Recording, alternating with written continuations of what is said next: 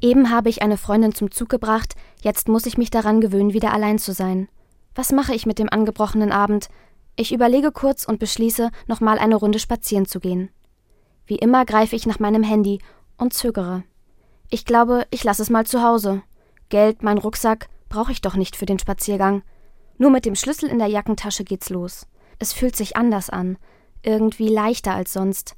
Meine Körperhaltung ist aufrecht, mein Blick ist ganz wach. Ich genieße es, so präsent zu sein, mich und meine Umgebung bewusst wahrzunehmen. Zwischendurch fasse ich nach meinem Schlüsselbund in der Tasche und muss schmunzeln. Einfach mal losziehen ohne alles, was beschwert oder ablenkt. Vielleicht ist das der Schlüssel, um mal ganz bewusst im Hier und Jetzt zu sein. Kommen Sie gut durch die Nacht und bleiben Sie behütet. Miriam Jonitz von der Katholischen Radiokirche.